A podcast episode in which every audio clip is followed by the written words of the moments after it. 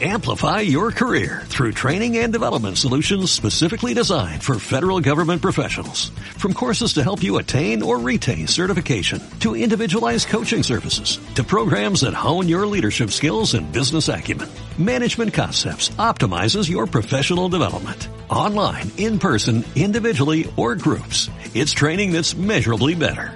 Learn more at managementconcepts.com. That's managementconcepts.com. Buenas noches y bienvenidos al Café Comercial. La sugerencia del chef Santi Alberú para esta noche es una conversación con el escritor y periodista Manuel Javois, acompañada por un concierto de la banda Buckingham. Pues póngame ese. Y de beber, albóndigas.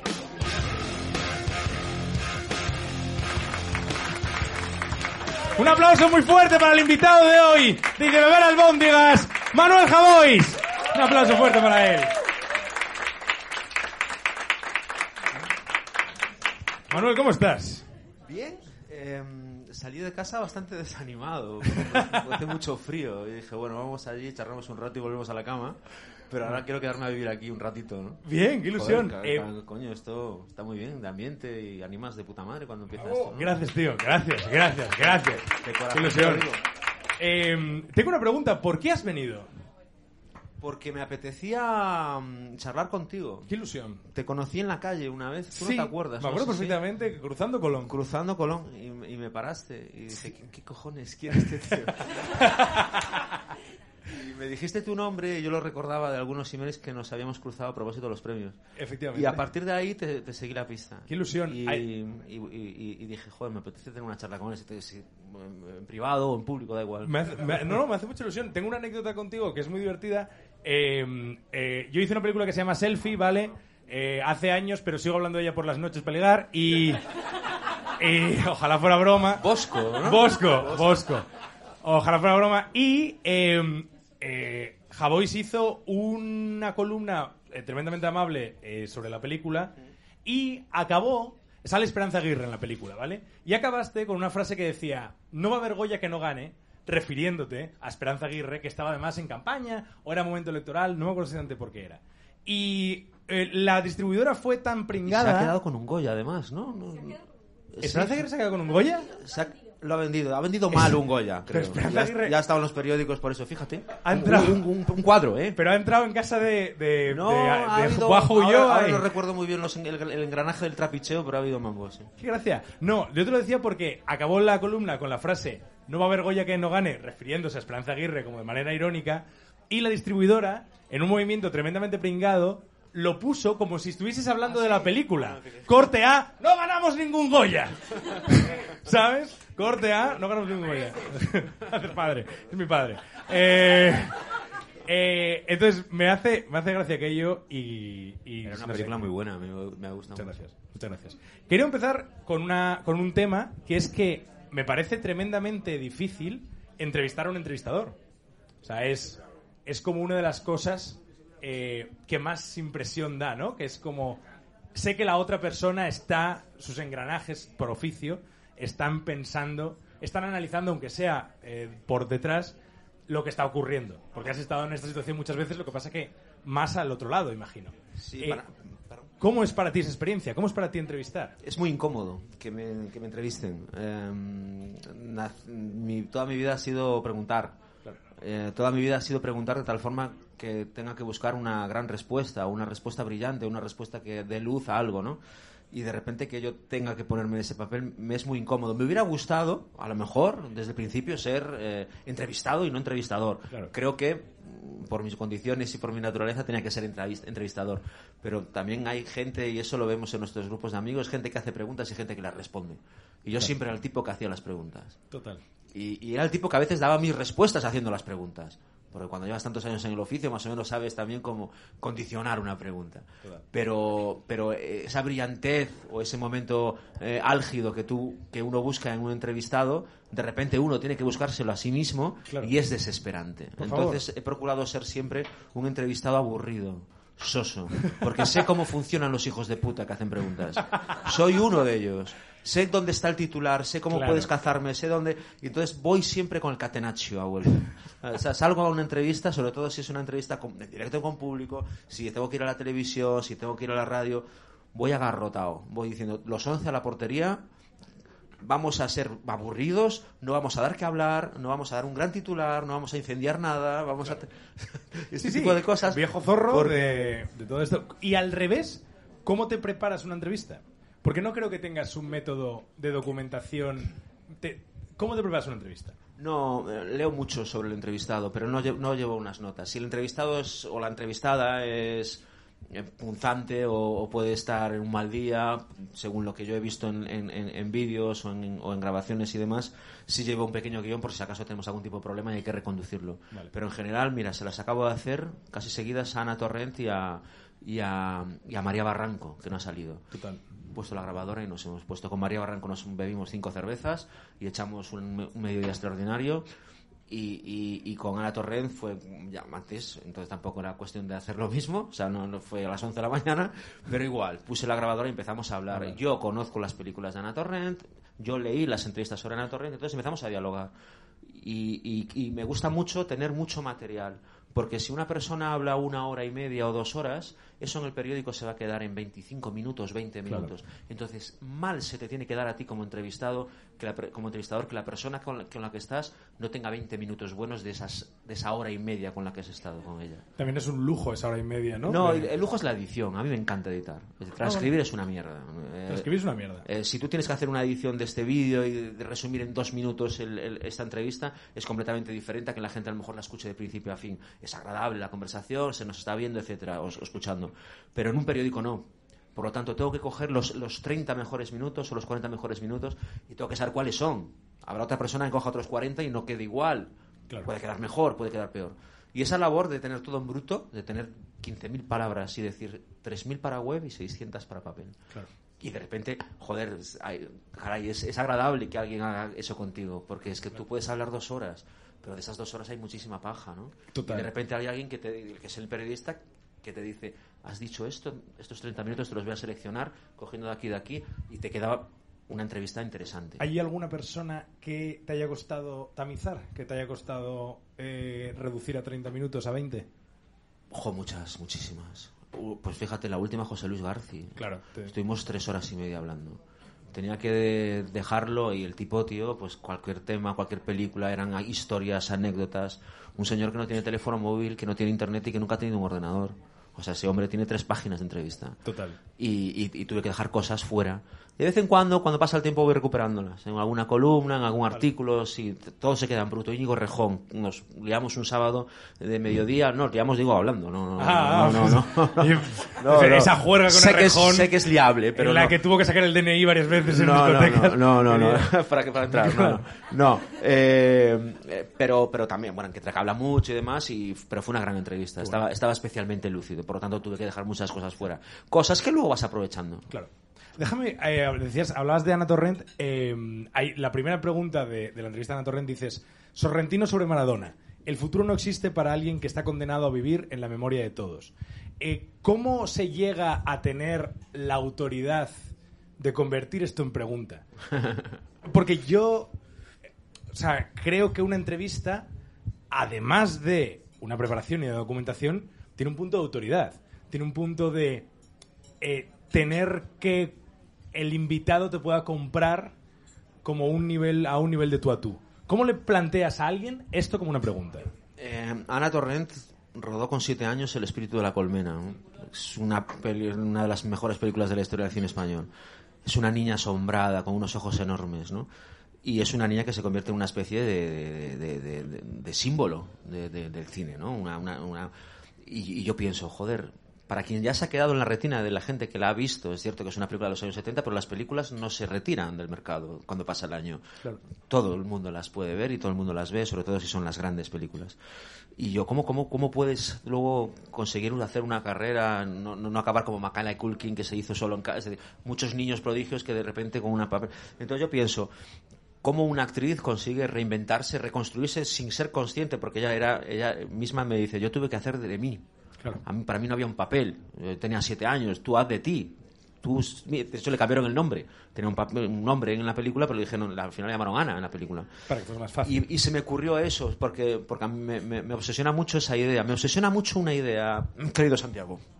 Por favor, Eh, Manuel. ¿sabes? Nos ponemos así como intensos. Mm, Ese momento de tu vida no es el caso de Ana Torrent, que tenía siete años, ¿no? pero ese momento de tu vida en el que sabes que lo mejor ya lo has hecho. Que nunca vas a poder hacer nada mejor de lo que has hecho. Maradona, pongo por caso. Cualquier gran futbolista que esté muy, muy élite, y cuando digo futbolista digo cualquier deportista que después biológicamente ya no puede hacerlo y se trata de co- reconvertir. Guardiola, por ejemplo, le dio la vuelta a la tortilla, creo que ha sido mejor entrenador que futbolista, ¿no? Vale. pero son casos extraordinarios. Es decir, hay un momento de tu vida en el que de repente dices, yo, todo, los escritores que de repente tienen sus dos décadas maravillosas y saben que después los músicos. Hay músicos que todo el mundo piensa que están muertos y están sacando discos, porque son mitos. Este tipo de cosas, ¿cómo consigues vivir sabiendo que ya no va a volver ese momento en el que tú hiciste lo mejor que podías hacer? Desde luego, justo el otro día estaba en Madrid eh, Malcolm McDowell, que es el, protagonista de La Naranja Mecánica, y, pude entrevistarle y era... O sea, yo, yo noté amargura, es decir, creo que es... Y además porque ya no solamente es lo mejor, es que muchas veces es lo más conocido. Ya. Muchas veces él igual la naranja mecánica está hasta la polla y, y Kubrick no le caía bien y etcétera, pero es que no va a superar eso. Entonces yo creo que, que efectivamente es una idea Porque eres un, vas a ser un esclavo de ti mismo, un esclavo de lo que has hecho. Algo que te ha dado riqueza, dinero y fama. Eh, pero artísticamente o, o intelectualmente o, o- o físicamente no, no, no, no vas a poder llegar a ese punto. La naranja mecánica se convirtió en un, en un símbolo ¿no? del cine universal. Eh, estamos viendo a músicos, caray, claro que tienen que cantarlas. Saca- siguen sacando discos, pero sus conciertos se componen de sus viejos Total. grandes éxitos. Total. Suelen ser, suelen ser además personas muy solitarias, no sé si estás de acuerdo. O sea, suelen ser embajadores únicos de esa idea. Ana Torrent es la única embajadora de la película porque realmente Erice no le pillas en una entrevista, se prodiga muy poco. McDowell no tiene a Kubrick, no tiene en el equipo. Un, yo qué sé, un músico de. Un, un Paul McCartney, un. eh, un Oasis, ¿no? Que se separan. Suelen ser, suelen ser como legados muy solitarios. Es cierto. No, no, no sé desarrollarlo, pero sí. Perfecto, no hace falta. No hace falta. Déjame, déjame preguntarte otra cosa. Otra cosa, después hay momento para que vosotros podáis hacer las preguntas que queráis, ¿vale? Ir pensando y, y podemos lanzarlas. Em, déjame hablarte. Eres embajador de Galicia, de alguna manera. O sea, haces siempre eh, referencia en tus obras, haces referencia en tu vida a Galicia. ¿Qué tiene, como asturiano que no acaba de encontrar identidad suficiente en Asturias para llevarla por bandera, qué tiene Galicia que puedes arrastrarte hasta Madrid? No lo sé. Somos primos, ¿sabes, no? Pero sois los primos listos. no lo sé. Mira, yo no. Yo estoy súper, súper, súper pegado a Galicia. Súper. Eh, no, no, no fui el estudiante que se fue de Galicia fuera de allí, ¿no? Yo me quedé hasta los treinta y pico años. Y al llegar aquí, lo primero que hice fue buscarme a mis amigos, fue buscarme en los restaurantes, fue, fue crear mi microcosmos. Pero no es un tanto un rasgo acusado de morriña, sino como una especie de, de- de saber perfectamente de quién, de, de- de dónde eres, ¿no? De que- que cuál, cuál es tu origen y cuál es también tu destino. Es decir, yo no creo en patrias. Yo, por ejemplo, no, no, o sea, es- es- ¿qué cojones, tío? O sea, nacer en Galicia es como nacer en, tienes la misma suerte que si hubiese nacido en otra parte, ¿no? Por supuesto. Pero hay un microcosmos al que yo le debo todo. Del Claro. que yo he escrito todo. De los personajes de los que yo he escrito todo. Y sobre todo soy muy, muy, muy arraigado. Es decir, eh, tengo un mundo que, que puede ser ex- un mundo exterior que puede ser más o menos amplio, pero después dentro, tío, mis cuatro cosas, ¿sabes? Mis, mis cuatro puntos cardinales y es donde estoy muchísimo más cómodo. Voy todos los meses allí, además tengo un hijo allí, ¿no? O sea que tampoco es que vaya a ver la playa, pero... ¿Tu hijo vive allí? Sí, mi Ah, hijo vive allí, sí. Y, y entonces paso, mucho, paso muchos días allí. Nunca, nunca he sentido morriña. Nunca he estado. Lo, lo más lejos que he estado de Galicia ha sido durante el confinamiento, que no pude volver en dos, en dos meses. y, y entonces lo que es lo que, lo que. mm, Y estoy, y soy feliz allí, carajo. Soy- estoy bien, estoy, com- estoy cómodo. Fíjate que he dicho carajo en vez de carallo. Ha sido como una tradición mayor, ¿no? Bueno, bueno, lo editaremos. ¿Sabes? Se me da muy mal explicar lo abstracto. Eh, Ya. eh, No a- paso de mierdas de patria. No, no, no, no, no sé. Sí, me siento muchísimo. pero, pero es un sentimiento, o sea, es, es- vale tanto como el sentimiento de cualquier otra persona. Y desde luego no daría mi vida por nada abstracto. Bueno, Pero claro, no, no creo que te lo pida nadie tampoco, que de Bueno, pronto hay una guerra civil en el que Galicia sea un bando. es que nosotros, fíjate, los catalanes optaron por la vía independentista. Nosotros lo que estamos haciendo es invadir. Poco a poco, sin que se entere la gente. Ah, veña, non sei que, tal, eh, ¿dónde estás ti, tal? Mira, fui una vez a Tomelloso, di el Vale. pregón de las fiestas de Tomelloso. Y di dos versos allí en gallego y se levantó medio, medio auditorio. Y dije, joder, sí que estamos infiltrados ya, eh. Estamos- ya llegamos a Tomelloso. Sí, poco a poco, poco a poco, poco a poco. Sin, sin ningún disturbio, eh. No quemamos contenedores, sí. os queremos. Tranquilo. Os queremos someter, pero os queremos. Me, me gusta, me gusta mucho lo de invadir. Eh, vamos a volver a la parte de escritura. Eh, ¿Cómo escribe una novela una persona acostumbrada al, al- al- a la entrega, al ritmo periodístico, al deadline? ¿Cómo escribe una novela a alguien que tiene esa vibración periodística? Mal, sí, no, no. eh, bueno, eh, es, la, la relación con mi editora es una relación que, que, que es digna de ser eh, retratada en algún momento. Lo pasamos mal. Pero cuando digo lo pasamos mal, es que lo pasamos mal. Yo no paso mal con nadie. Yo soy inenfadable.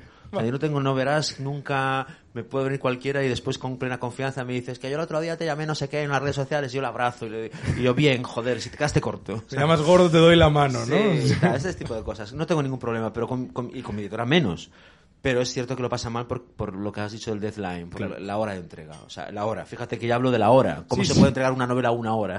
Bueno, yo entrego los artículos después de la hora de entrega y con las novelas, sobre todo con Mala Herba, tuve muchísimas dificultades porque pensaba, me quedan tres meses para el plazo, me quedan dos meses para el plazo y luego te, te metes a tracones. Entonces yo estoy escribiendo, estas dos las he escrito, la tercera espero que ya no, de momento estoy empezando más o menos con un cierto orden, pero eh, vomitándolas. Claro. Escribiendo, seis- lo, lo peor de hacer este tipo de, ex- de- de ejercicios, lo peor de escribir 10.000 palabras en dos días, seguidos en casa, tú solo, es que de repente consideras que te hacen falta unas vacaciones.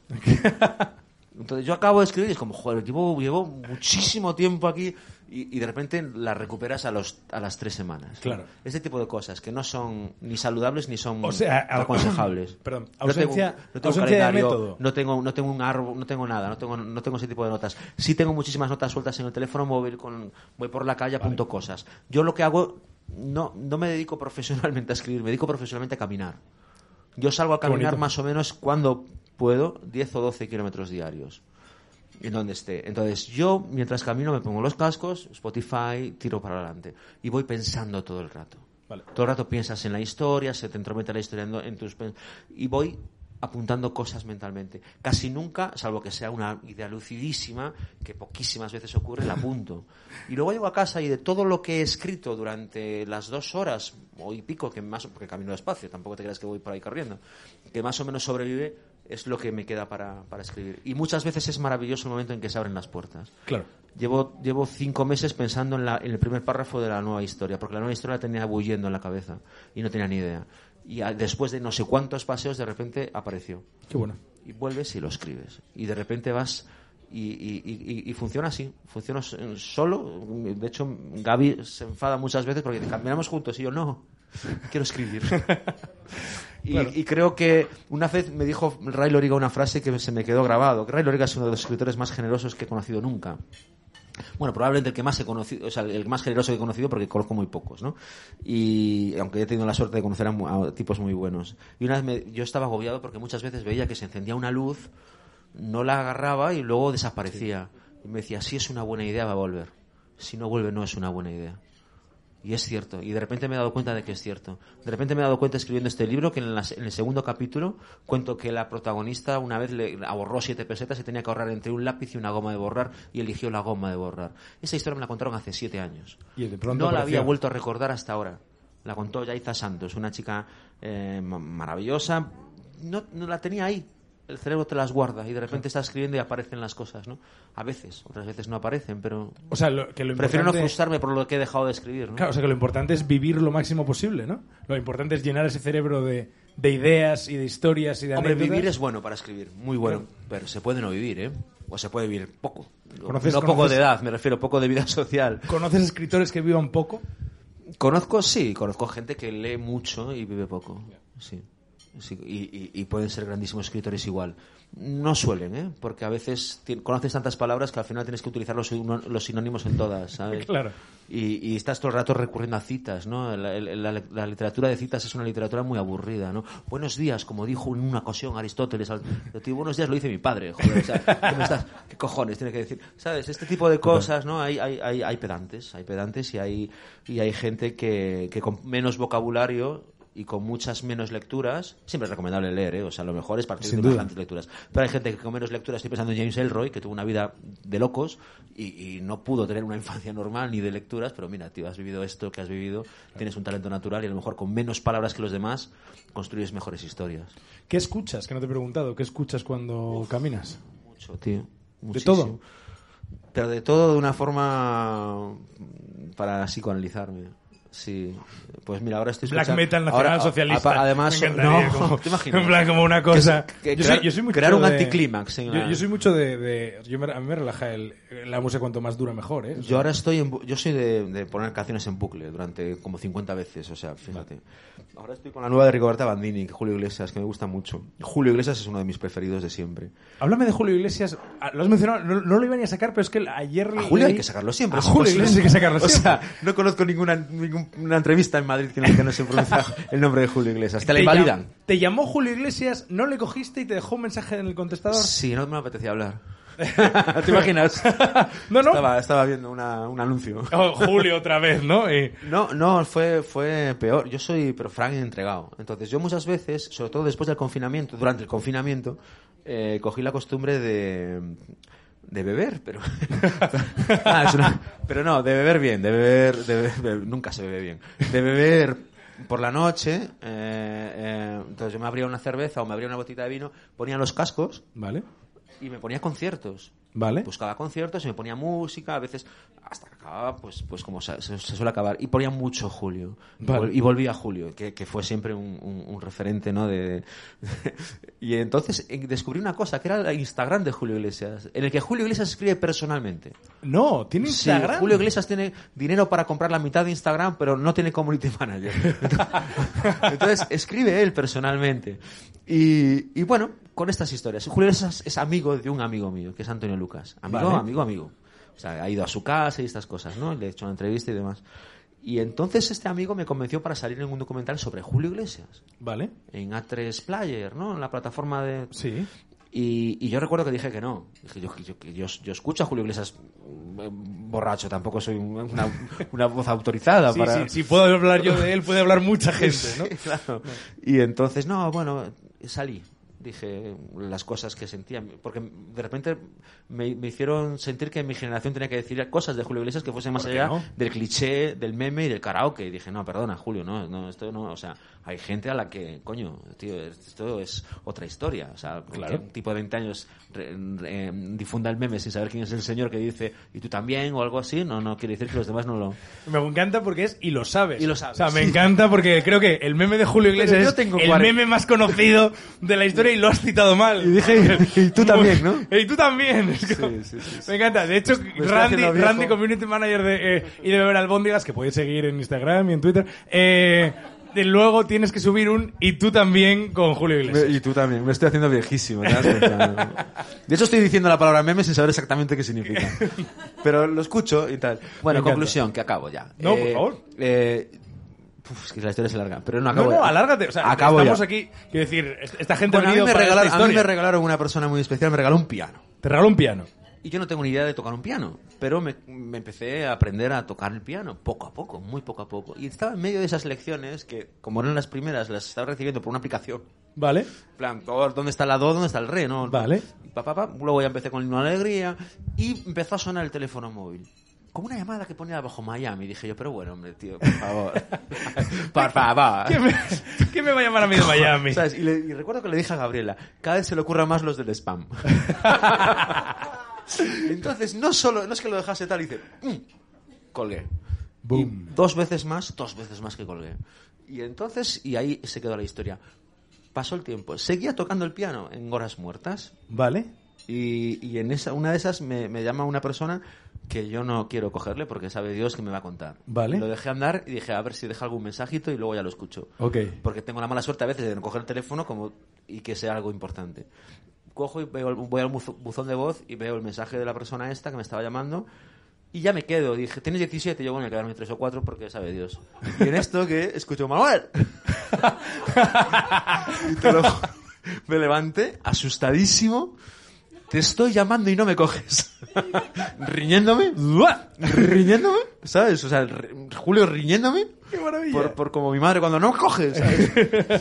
y, y nada, buen- unas palabras muy amables, muy cariñosas por eh, el visto tu tu documental, he visto el documental, documental, lo que has dicho de mí. maravilloso, muchísimas gracias, muy muy yo estaba en una nube. O sea, Claro. No, no tienes ni idea. Yo recuerdo el disco Raíces y el disco el, el- el- mix con México y todo eso es lo que escuchaba cuando tenía 37 años porque lo escuchaba mi tía y Vale. era la música que se escuchaba en casa, entonces crecí con esa historia.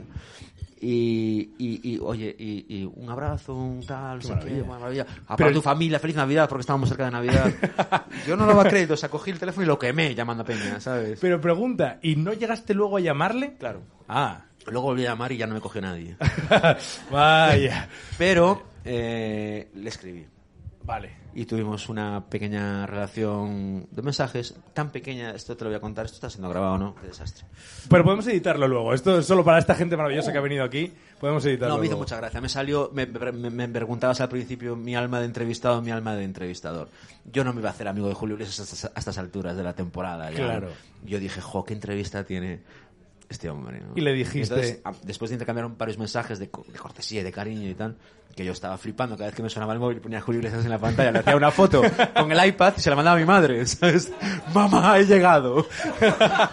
ya está. No hay que hacer nada más aquí. Me voy para el pueblo. Le acabé Es que un poco la sí, vida, coño, es que ¿sabes? un poco sí. Y entonces eh, eh, le- le- me vine muy arriba un día, desgraciadamente, y le dije, ah, Julio, tal, y dije, todo esto por escrito, y le dije, quiero hacer contigo, como la versión Neruda, lo que la primera le hace a los cerezos, no, Eh, quiero hacer contigo lo que Gaita Les hizo con Frank Sinatra. Buah. Buah. Y dijo, eh, Y dijo, ¿qué? ¿sabes? Block. No, Y dijo, eh, una vez más reitero mi agradecimiento por qué felicidad. de- Me dedicó muy buenas palabras, no quiero repetirlas aquí que me queda fatal, ta, ta, ta, y tal, sin hacer referencia a ninguna a mi mensaje, y dijo al final, un abrazo para siempre, Julio. Y dije, guau, qué clase. Para Julio Iglesias despidiéndose. Y yo, y yo dije, un abrazo para siempre se va a convertir en mi expresión favorita cuando diga, déjame en paz. Oye, perdona, te invito a otro, déjame eh, un abrazo para siempre. No, y yo ahora volví a molestar. A ver, yo no soy tampoco un molestón, ¿no? De hecho, me quité. WhatsApp y toda la hostia. Nos comunicábamos por SMS. Claro. Como se comunican las viejas leyendas. Claro. Y no llegamos todavía a la aplicación. Y, y se quedó ahí todo bien. Porque tengo una pregunta. Yo quería entrevistar a Julio Iglesias. Claro, las, las, los entrevistados para el país, ¿qué porcentaje consigues tú y qué porcentajes te consiguen? Es decir, Ah, no. ¿qué- cómo, ¿cómo es esa gestión? No, ¿Hay alguien que, un perfil que te interese y lo buscas? ¿Se Sí. te ofrece? Es, es- joder, mira, mira si es bonito mi oficio, tío, en serio, de verdad. O sea, el, el, el, el- el María Barranco fue viendo a las mujeres de hace poco, mujeres a bordo de ataque negro, y dijo, "Oh, ¿qué entrevista tiene esta mujer? Y Y, para de repente adelante. poder hacer la entrevista, de repente encontrarte después de ver esa película con una grabadora, con una charla, resulta que teníamos un amigo común, resulta el contacto lo tenía fácil y más. El país lo que me facilita son contactos. Claro. Pero no me dice, ¿sabes? Salvo que sea, no sé, pero tampoco yo... O sea, tienes libertad total. Sí, y bueno, yo dices- propongo, ¿eh? También pueden decirte... Vale, vale. Pero bueno, en general, a mí no me han vetado ni me han censurado a nadie, tampoco. No, no, No, aparte son entrevistas, quiero decirte, no, no, Claro, ¿sabes? claro. Vale. Y, pero sí, hombre, yo, yo puedo tener acceso a muchos contactos vía email, vía gente, sobre todo muchos agentes, a través del periódico. Lola Herrera. Quería entrevistar a Lola Herrera, ¿no? Me flipa Lola, Lola Herrera. Y el país me dice, este es su agente, escríbele y Claro. la gente te consigue. Claro. Y luego hay gente mucho más difícil, ¿no? Eh, pues no sé, Amaya. Eh, Pues también le tiré la caña ahí a la gente o a alguien de prensa y pasaron de mí. Bueno, no estás en el punto de arroba tal, hola, te he mandado un DM, puedes verlo, por favor. No estás en ese No, no. punto, pero... No, pero, pero pero es, es eh, va a ver el entrevistador es un, es un es un oficio muy agradecido o sea hago, hago muchas otras cosas no pero ahora sí que estamos con las entrevistas de la contraportada y estamos haciendo bastantes historias. Puedo contar una cosa aquí también en exclusiva. Estamos intentando Por favor. estamos intentando eh, te estoy intentando yo de hecho que no- todavía no me he contestado. Me ha dicho que sí pero ahora no me ha cerrado la cita. A José María García en el país tío. Oño, el vale. imperio del monopolio. Pero claro, ¿y por qué no? ah sí sí todo está bien por Ah. parte de las dos partes pero es que no no damos cerrado. A ver si sale. No sé yo esto hasta qué punto es cierto, pero ¿sabes la serie de Ah, sí, eh, sí, sí, sí, sí. Reyes de la Noche? claro que la sé Creo que José María García boicoteó la segunda parte. Esto, esto lo sabe José María García, mítico, eh, presentador de radio. Eh, luego quitamos esto, no te preocupes. O sea, hay un micrófono, me pero encanta, luego- me encanta porque me he girado y, y Gaby me ha hecho. y yo, que soy súper obediente, no voy a decir No, nada. vale, Eh, pues- Creo que no. Creo que estaba súper disgustado. Sí, Mi creencia, este, bueno, no, que estaba súper disgustado seguro porque comí con él y estaba enfadísimo. vale. Pero no sé hasta qué punto tiene el poder suficiente como para. Boicotear algo así. Poder tiene todavía, pero Vale. no sé. Ahora es hasta dónde te puedo contar. No sé por qué me ha salido este pensamiento ahora que me habían Sí, mencionado. no, no, sí es cierto que, bueno, se contó, había, iba a haber una segunda temporada y no la hay, bueno, pues vamos a atar cabos, ¿no? Vale. Pero, pero ¿sabes qué pasa? Que, y se lo dije a él, además, a Javier Gutiérrez, eres demasiado buen actor. No, ya. no, ¿sabes? Y bajito, Eh, eh, que eh, nunca, Miki, nunca- a nadie le gusta Miki, que le interprete Miki, es una verdad- persona Es bajita. verdad que de la morena es menos eh, fácil de interpretar, o sea, no lo puedes clavar, y de hecho no la idea no era clavarlo. Si Miki Sparvé pues, pues hace de un, de un de la morena más difuso, más... Total. Pero es que al García, colega, Total. lo clava. Como- Si, si lo hubiese interpretado Bardem... Bueno, eh, dejémoslo ahí. Pues vamos a dar paso, si te parece, a Buckingham. Ahora sí, ahora sí, ¿habéis visto? Vamos a dar paso a Buckingham, eh, que tocarán unos temas, y luego terminamos con otros 15 minutillos de entrevista. ¿Te parece? ¿Estás guay? Estoy súper cómodo, tío. Me alegro. Que no toquen, que seguimos hablando. Un aplauso fuerte para Manuel Javois. Te dejo que vuelvas. Eh, un aplauso fuerte para la- el grupo invitado de hoy en y de y de beber albóndigas. Qué mal lo he hecho, voy a repetir. Ah, O sea, me he podido trabar más veces para una frase más sencilla. Un aplauso fuerte para el grupo de invitado. Joder. Voy a por ello, voy a por ello, voy a por ello. Ahora, ahora esto, claro, esto no lo podemos borrar porque está quedando graciosísimo. Un aplauso fuerte para el grupo de hoy en Ni de beber albóndigas, Buckingham. Gracias. Hola, ¿qué tal lo estáis pasando? Muy bien, me alegro. Qué gente más guapa hay aquí. Me gusta. Esto a mí me gusta. Me gusta mucho. bueno, eh, nada, estamos muy agradecidos de estar aquí, eh, muy agradecidos de que nos hayan invitado. Eh, tenemos que afinar la guitarra porque en la prueba de sonido se nos ha roto una cuerda. Ha sido completamente culpa de él. Yo no tengo la culpa. Él es Roy, yo soy Sofía. Yo no tuve la culpa. Él sí, Roy. Sofía. Bien. Eh, nosotros somos Buckingham y en realidad somos tres, pero el tercero no ha podido venir hoy. Eh, esto se llama Quizá y esperamos que os guste mucho.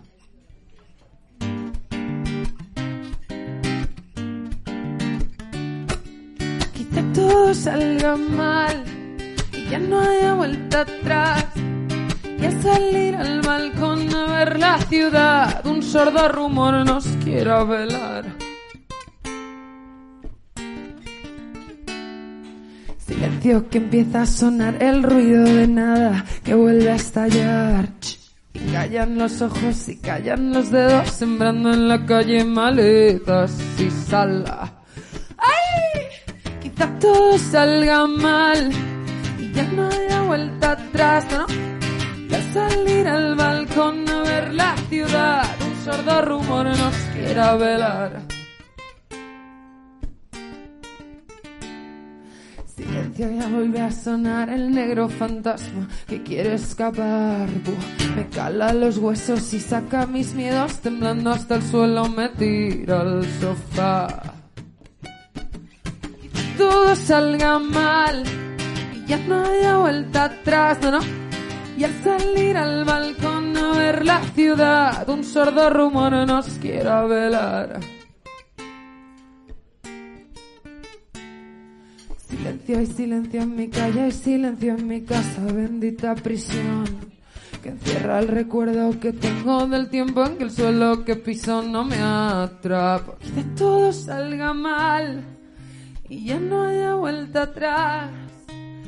Salir al balcón a ver la ciudad, un sordo rumor nos quiera velar. Mira, mira. Y me he vuelto a despertar. Y soñé que el sueño era real.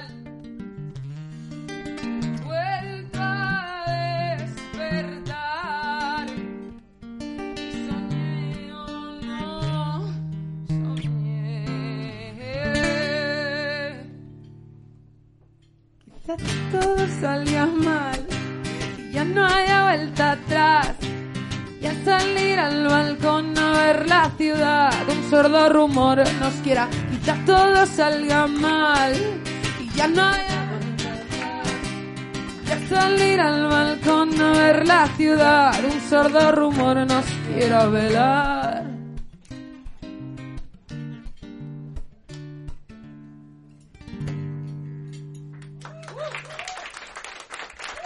Muchísimas gracias.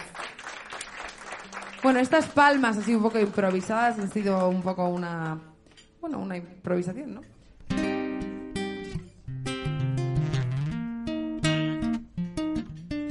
Hola, ¿qué tal estás? Sé mucho que no sé qué es de ti. Sabes que la verdad nunca te fuiste, siempre estabas aquí.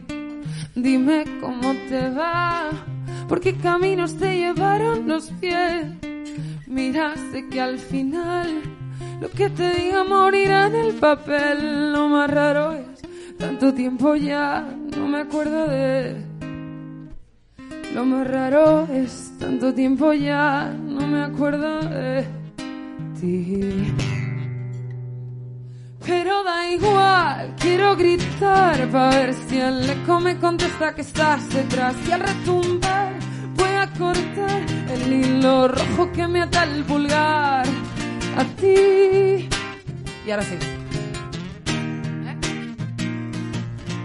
Hola, sigues ahí. Tengo atrapada entre mis labios tu voz. Si la dejo salir, va a hacerse un hueco dentro de mi salón. Esta es mi confesión.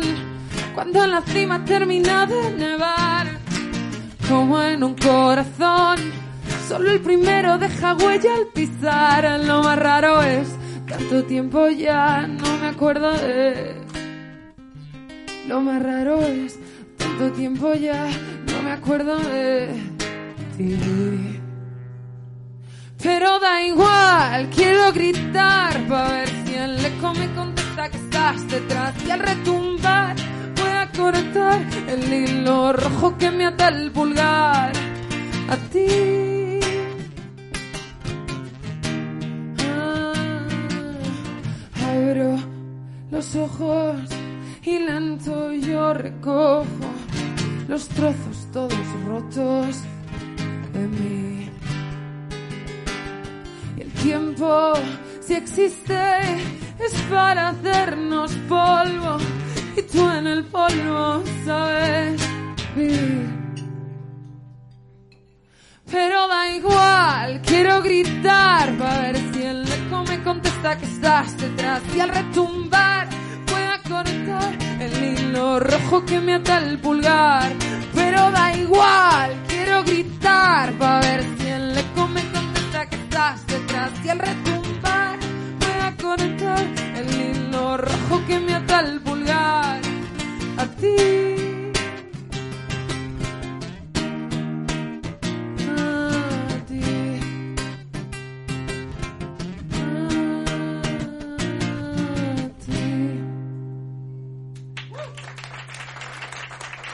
Muchas gracias. Muchas gracias. Antes de hacer los dos siguientes temas, otra vez quería dar las gracias por invitarnos al programa, que sois todos muy guays. En este programa son todos muy guays. Son muy guays. No tengo otra forma de describirlo. Um, esta canción que viene ahora se llama Moscow Mule, como el cóctel. Gracias.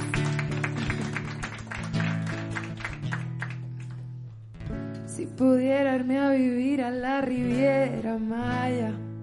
Bye bye. Colocarme con delfines para olvidarme de mí. Si pudiera dibujarte una verdad en la cara. Que en el cielo no hay camello que te pase el hachís. Y beber Moscow debajo del sol, qué bonito como quita el dolor. Olvidarme la sombrilla para no coger color. Este mundo es gonna fuck me in the head y mandarlo a la mierda otra vez. Este mundo es gonna fuck me in the head. Esta tierra de una vez. A mí nadie me preguntó si quería algo mejor. A mí nadie me preguntó si quería algo mejor. Si pudiera irme a un burdel a quemar La Habana. Mm. Y pintarme siete tiros para morirme feliz. y beber Moscow Mule debajo del sol. Qué bonito como quita el dolor. No olvidarme la sombrilla para no coger color. Este mundo es gonna fuck me in the y mandarlo a la mierda otra vez. Este mundo es gonna fuck me in the. Desertar esta tierra de una vez. A mí nadie me preguntó si quería algo mejor. A mí nadie me preguntó si quería algo mejor. Ah,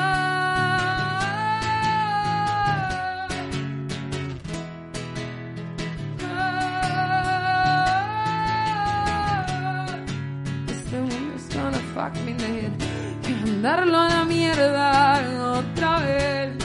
Este mundo es gonna fuck me head. Destertar esta tierra de una vez. Quiero mandarlo a la mierda otra vez, otra vez, otra vez. Desertar esta tierra de una vez. Este mundo es gonna fuck me head. Quiero mandarlo a la mierda otra vez. Gracias, gracias. Gracias. Bien. Los chicos están en aquel bar, beben y juegan a que se permitan más. Yo creo que me voy con ellos para olvidarme de ti, para olvidarme de esto. Me despedí en cuanto me saludaste. Me asusté en cuanto te mostraste. Me fui con otro que bien me quería. Solo buscaba compañía, escapar de este desastre. Te llamo y te digo que te quiero. O te llamo y te digo que hasta luego. Te llamo y te digo que te quiero. Es que te llamo y no sé qué pasa luego. No puedo. Ay, ay, ay.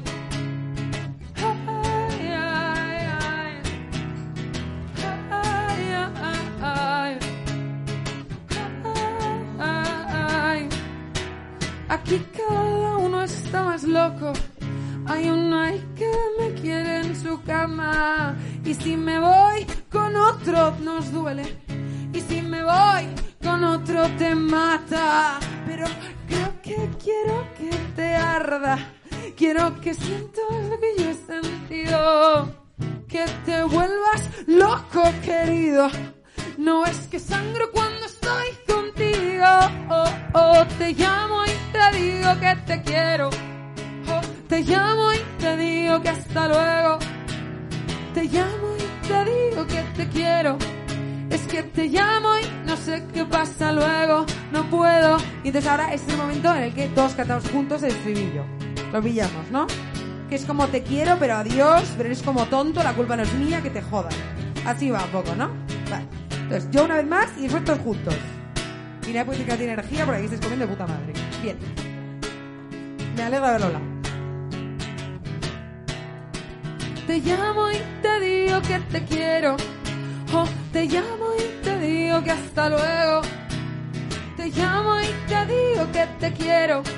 Es que te llamo y no sé qué pasa luego. No puedo.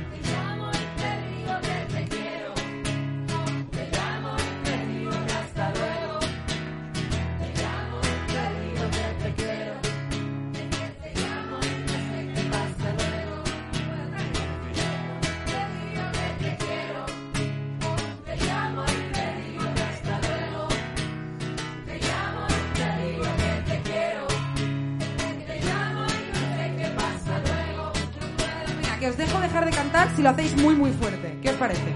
Y encima con palmas. Así como, ¿sabes? Como si yo lo hiciera bien. ¿Vale? Entonces vamos a ver. A ver. Aquí está un poco todos dormidos con esta comida de puta madre. Estamos un poco dormidos todos. A ver, ¿cómo? ¿Cómo? ¿Mudo? Palmas en el otro lado. Te llamo y te digo que te quiero. O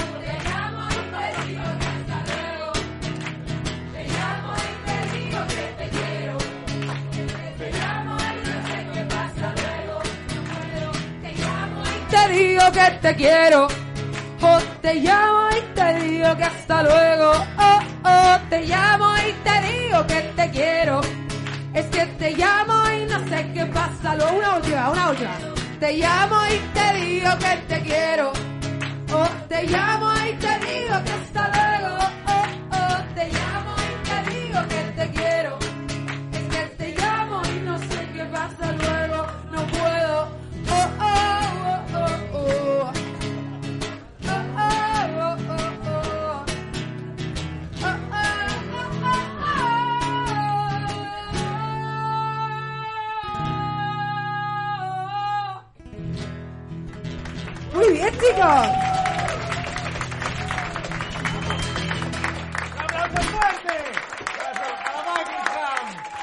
Muchísimas gracias.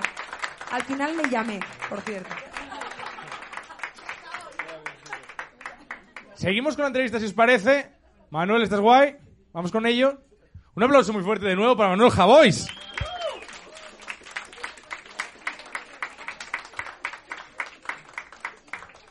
Eh, oye, cuéntame. mm, eh, dentro de un rato pregunta, podéis hacer preguntas, ¿vale? Dadme 10-15 minutos más con él y pasamos a vosotros. Cuéntame por qué me debería gustar el fútbol. Ah, por ninguna razón. Yo no tengo ni idea. A mí no me gusta el fútbol. ¿Pero cómo que no? No, no, a mí me gusta el Real Madrid. No, el fútbol, el fútbol ya es una cosa. Un aplauso tímido ahí al fondo. Un aplauso tímido. Hay un, irre- un de- irreductible.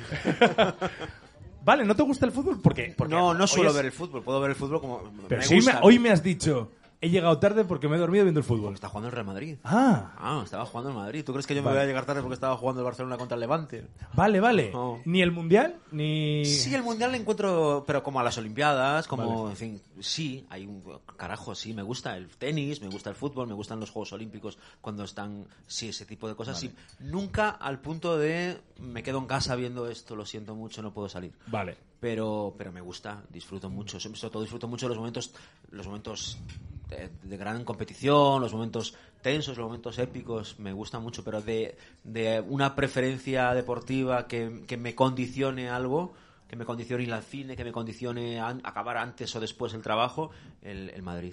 Vale, pues entonces reformulo la pregunta. ¿Por qué me debería gustar el Real Madrid? Porque no conozco a nadie que no le guste. Soy incapaz. No, no, nunca, he, nunca he sentido yo una atracción. Pero tenemos muchísimo interés en que nos gusten o nos disgusten cosas en base a las emociones o los sentimientos de los demás. Da igual. Eh, creo que hay una Ya. cierta dictadura de. Joder, a todo el mundo le gusta esta serie y yo no lo consigo, voy a intentarlo. Da, da igual, o sea, eso es tan subjetivo. Está tan dentro de ti. Yo no tengo ninguna explicación a por qué soy del Real Madrid. Pues imagino que habría un condicionante familiar, pero yo era un crío de un pueblo gallego pequeño en el que de repente, pues, también era mayoría, también había una especie de dictadura social del Madrid procedente de, los, de, la- de- de las copas de los 60, etcétera Pero nunca le di muchas vueltas. Y, y da igual. es- De hecho, joder, tengo muchos amigos a los que no les gusta el fútbol, ni les gusta el Madrid, ni les gusta nada, y les gustan otras cosas. Ah, ya está, no tiene que gustarte. Ya, pero es envidiable. De, de alguna manera lo envidio. O sea, de alguna manera es como cuando alguien a mí me flipa el cine y, y- y que puede parecer algo, algo menor, pero yo he encontrado en el cine respuestas a muchas cosas que, que soy, que era, a respuestas a, a la vida en general, igual que en, en otras artes. Pero en el fútbol no, Vale. probablemente no me ocurra jamás y sencillamente tengo un punto de envidia. Tengo un punto de envidia. tú con el fútbol, por ejemplo, después de la pasión infantil, de que quiero que gane este, que quiero que gane el otro, luego con la edad, con las lecturas, con las películas, he aprendido muchísimas otras cosas a través del fútbol. Claro, El paseillo del jugador dirigiéndose a los 11 metros para tirar un penalti en un mundial. claro. Porque no es un partido que en el que estés con tus amigos. ¿Qué pasa por tu cabeza? ¿Cómo resiste el ser humano a semejante presión sobre tu cabeza cuando hay 500 millones de, perso- 500 millones de personas mirándote? Vale. Y sobre todo los países, ¿no? Es decir, eh, este tipo de cosas a mí me interesa muchísimo. Claro. Me interesa muchísimo porque hay gente que se bloquea y gente que no. Me interesa, he tenido amigos futbolistas antes de una final grande se tienen que ir al baño, tío, corriendo. Claro, estas cosas no se cuentan, pero es que es verdad, cualquiera lo, lo- lo- habría hecho. Ese tipo de cosas, ¿cómo resistes a eso? ¿Cómo resistes al, al- al que la gente esté tan pendiente de ti que no puedas casi hacer ningún movimiento? ¿Cómo resistes a saber que a los 32 años todo lo que te queda de vida va a ser peor que lo que hiciste antes? Lo que hablábamos antes. Ese tipo de cosas. Pero bueno, más allá de eso... tiene sentido que hayas encontrado, aparte de la rivalidad, la competencia, lo explicado muy el, bien. te- el te- el teatro de fingir un penalti o el teatro de no fingirlo. Eh, Ese, ese- ese tipo de cosas, que son cosas que se encuentran en cualquier deporte, ¿eh? Con otros niveles, etcétera. Pero el nivel de presión del fútbol es el que me interesa. Mayor. Porque yo tengo que tirar un penalti en la final de la Copa del Mundo y no llego al punto de penalti.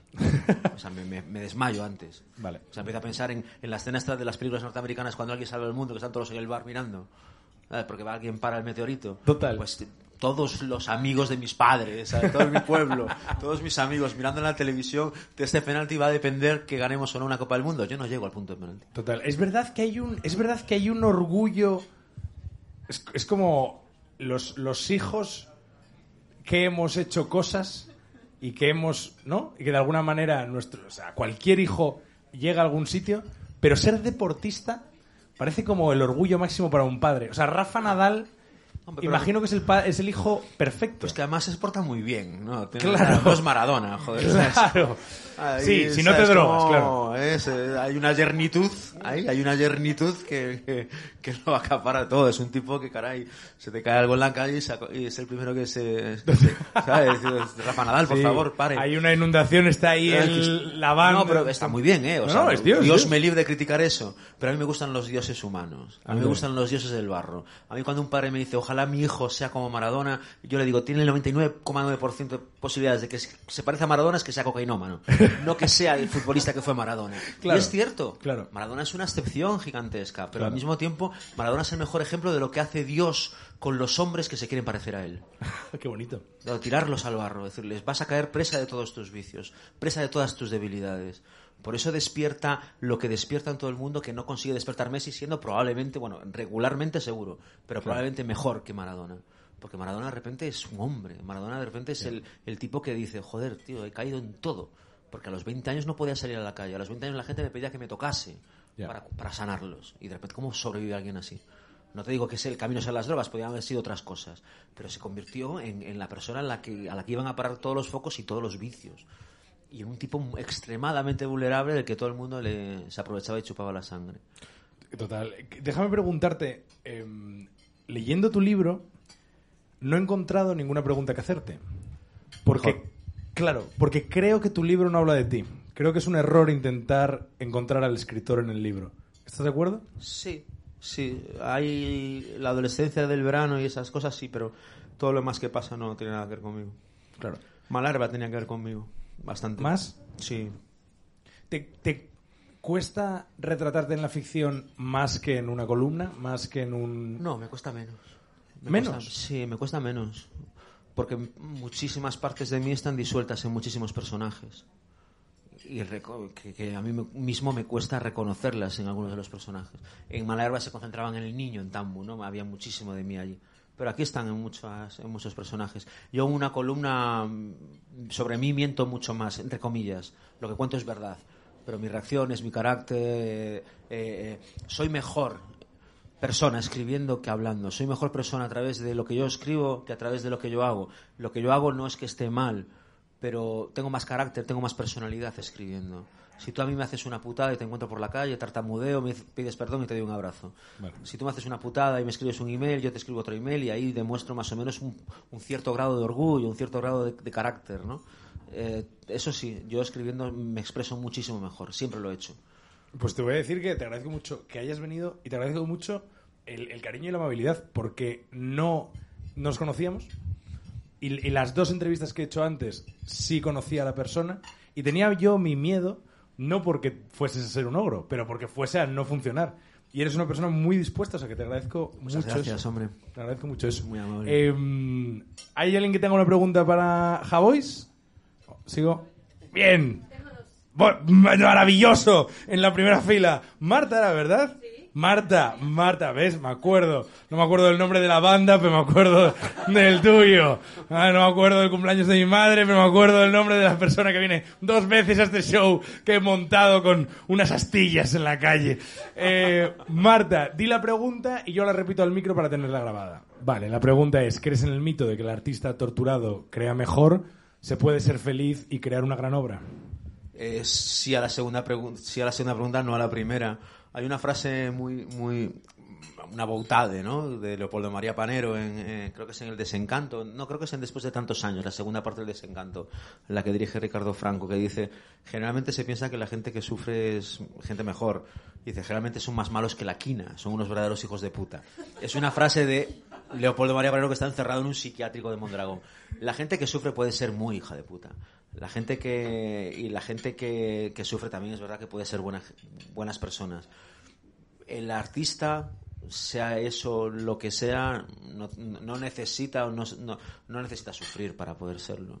Necesita poder expresar cosas que a lo mejor le hayan pasado, pero grandes conmociones. Y una de esas grandes conmociones puede ser el amor o puede ser la felicidad. Es decir, eh, que te dejen es súper doloroso y te puede salir un gran libro de ese desamor y te puede salir un gran cuadro o una composición eh, de, ese tipo. Pero joder, tío, que de repente te guste alguien y descubras que a ese alguien le gustas tú y os enamoréis al mismo tiempo y eso está pasando cada... Es, es un acontecimiento también que tendemos a minusvalorar, como si la gente se... Eso cuesta muchísimo. De repente darte cuenta de que a la persona que más te gusta del mundo, tú eres la persona que, que más le gustas, luego acabará todo como Rosario de la Aurora. Pero, pero esos momentos de, de decir, hostias, que le gusto.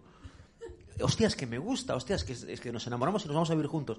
¿Cómo no va a salir algo bueno de eso? Si uno se dedica a escribir, o se dedica a pintar, o se dedica a hacer cualquier otra cosa. Claro que sale bueno. Otra cosa es ponerlo por encima artísticamente de lo que sale mal. Por supuesto, en la vida quieres eso. Pero en la vida, si las cosas te- se te tuercen, puedes tener muchos canales para expresarlo. Yo personalmente, por ejemplo, que no soy un artista, pero, pero, pero eh, he conseguido hacer de muchas de mis desgracias algo valioso literariamente o algo valioso periodísticamente. He escrito columnas, he escrito relatos cortos, he escrito cosas con verdaderas humillaciones. Yo recuerdo... Estamos grabando, ¿no? Qué cabrón. Pero de verdad que luego podemos cortar lo que tú No, quieras. no, no O se, sea, cor- esto- no esto se corta solo- nada, venimos a jugar. Bien, coño, Manuel, bien, joder. Bueno, es una tontería, pero por ejemplo, yo qué sé, traumas o... Ah, no, no lo voy a contar. Es que me he dado cuenta, es que, es que- es que me he dado cuenta de que no lo iba a contar. De, mitad de... Cuando iba a arrancar no lo iba a contar. Puedes hacer de cualquier cosa que te haya pasado que sea muy humillante y muy... Y muy, y muy... ¡Ah! Lo cuento. ¿Vas a contarlo? No, no, que va. Estoy tratando de pensar en algo también humillante para poder contar. Estoy seleccionando todas las cosas humillantes De y no he que no, elegido de una. verdad que sí. O sea, No, ya lo sé que no, que no es una 50 tontería. personas es suficiente público como para no, querer contar algo No, tiene humillante. que ver con mi vida privada y afecta a otra persona, en la que yo quedo fatal. Vale. Fatal de, de gilipollas, de tal, pero, pero a lo mejor a la otra persona le, le- le molesta, es igual, ¿no? No tiene... Pero que yo he escrito cosas, o sea, está escrita, la he publicado, ¿no? Sin nombres, etcétera. Puedes, hacer cosas de ese tipo. Puedes, puedes, no te voy a decir eh, expiar, eh, eh, utilizar la escritura como terapia, todas esas cosas a mí no me gustan nada. La autoayuda, no. Simplemente puedes convertirlo en, al- en un instrumento de humor contra ti mismo, furiosamente contra ti mismo, furiosamente autoparódico. Yo me autoparodio muchísimo, me encanta autoparodiarme. A veces me, me autoparodio tanto que me acusan de, de realmente hacer las cosas que, que no he hecho, pero que me he autoparodiado en un, en un artículo, ¿no? Pero, pero es una ventaja, de, de- de- es, es una forma de expresión. Ahora, yo prefiero expresarme a través de cosas bonitas, ¿no? Que te pasen en tu vida. Y, y- pero si yo estoy jodido, triste y demás, lo primero que hago es no comer y lo segundo es no escribir. ¿Tenías otra pregunta? La otra es si, si hay algún escritor de tu generación o más joven que pienses que, que, que es una gran promesa que aún no lo ha petado, pero que deberíamos Vale, la otra pregunta es si hay algún escritor Ah. de tu generación o escritora, evidentemente. Estábamos utilizando el masculino genérico, pero eh, nos referíamos a... eh, ¿Hay algún escritor eh, de tu generación más joven eh, o lo que sea que crees que lo va a petar y todavía no lo ha petado y deberíamos descubrir? No lo sé, eh, o sea, sí sé, sé, odio dar nombres porque en el momento en que das un nombre no estás dando los demás, ¿no? Y la gente se puede mosquear. Estoy pensando ahora mismo en dos, dos autores.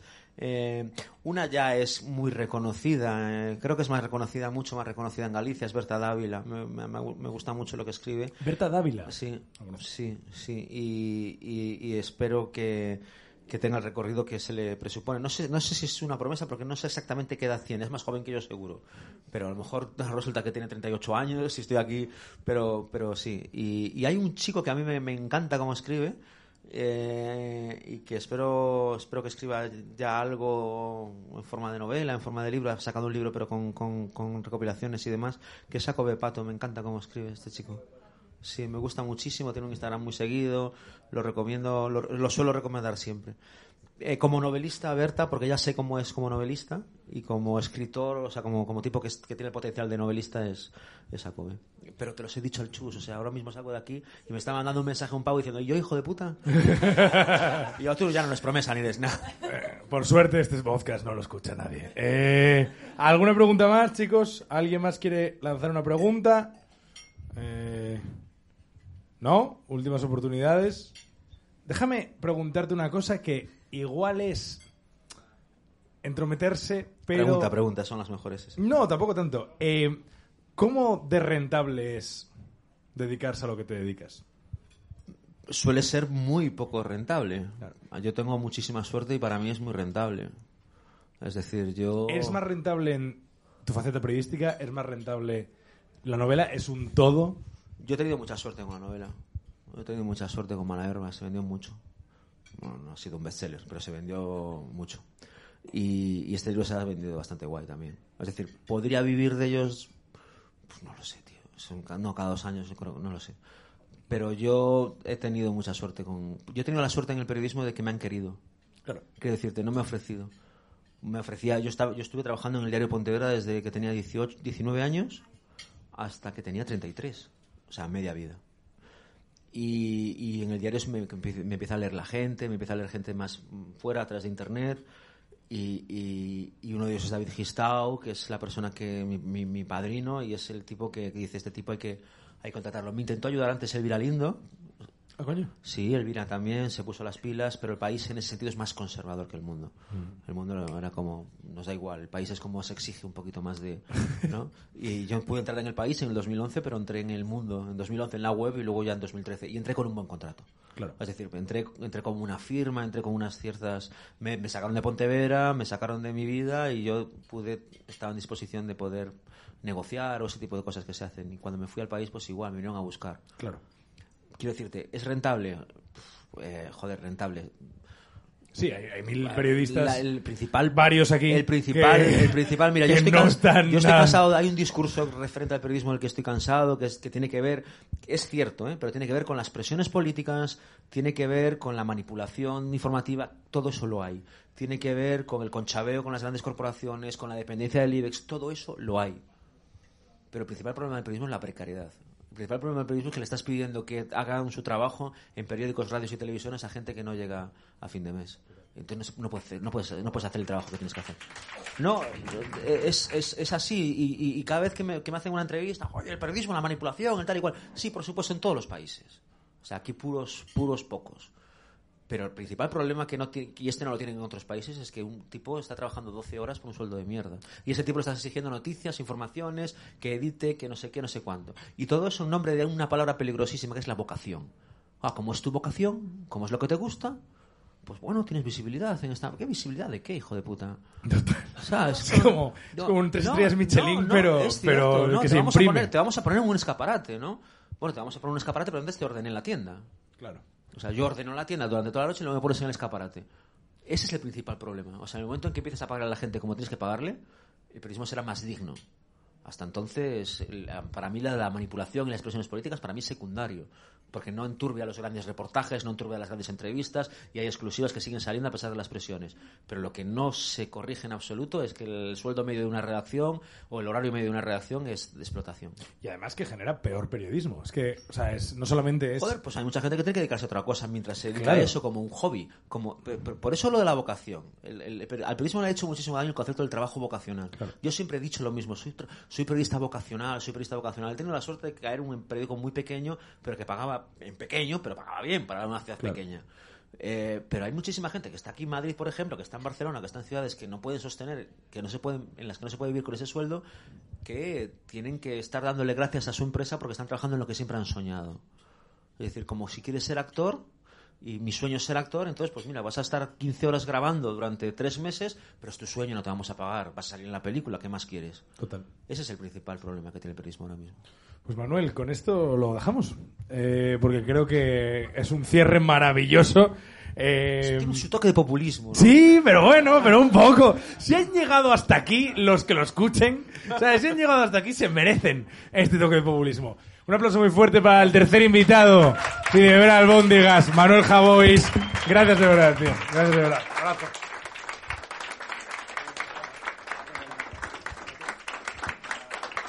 Y nada, muchachos. Eh, this was it. Eh, seguidnos en eh, Twitter, en Instagram y puede y ya y puedes escucharnos en Spotify, en Apple, en Evox, en en YouTube. Gracias Randy, un aplauso para Randy, Community Manager. Entonces, un aplauso para Randy, un aplauso para Pau, un aplauso para Manuel Javois, un aplauso para los periodistas de la sala, para Idea que es su cumpleaños, para mis amigos, para la gente que ha repetido, para la gente de la banda, para Buckingham.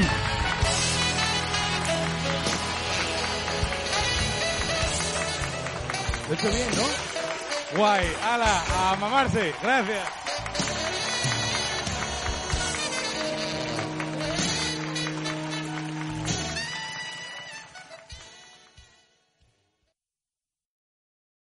Amplify your career through training and development solutions specifically designed for federal government professionals. From courses to help you attain or retain certification, to individualized coaching services, to programs that hone your leadership skills and business acumen, Management Concepts optimizes your professional development. Online, in person, individually, or groups, it's training that's measurably better. Learn more at managementconcepts.com. That's managementconcepts.com.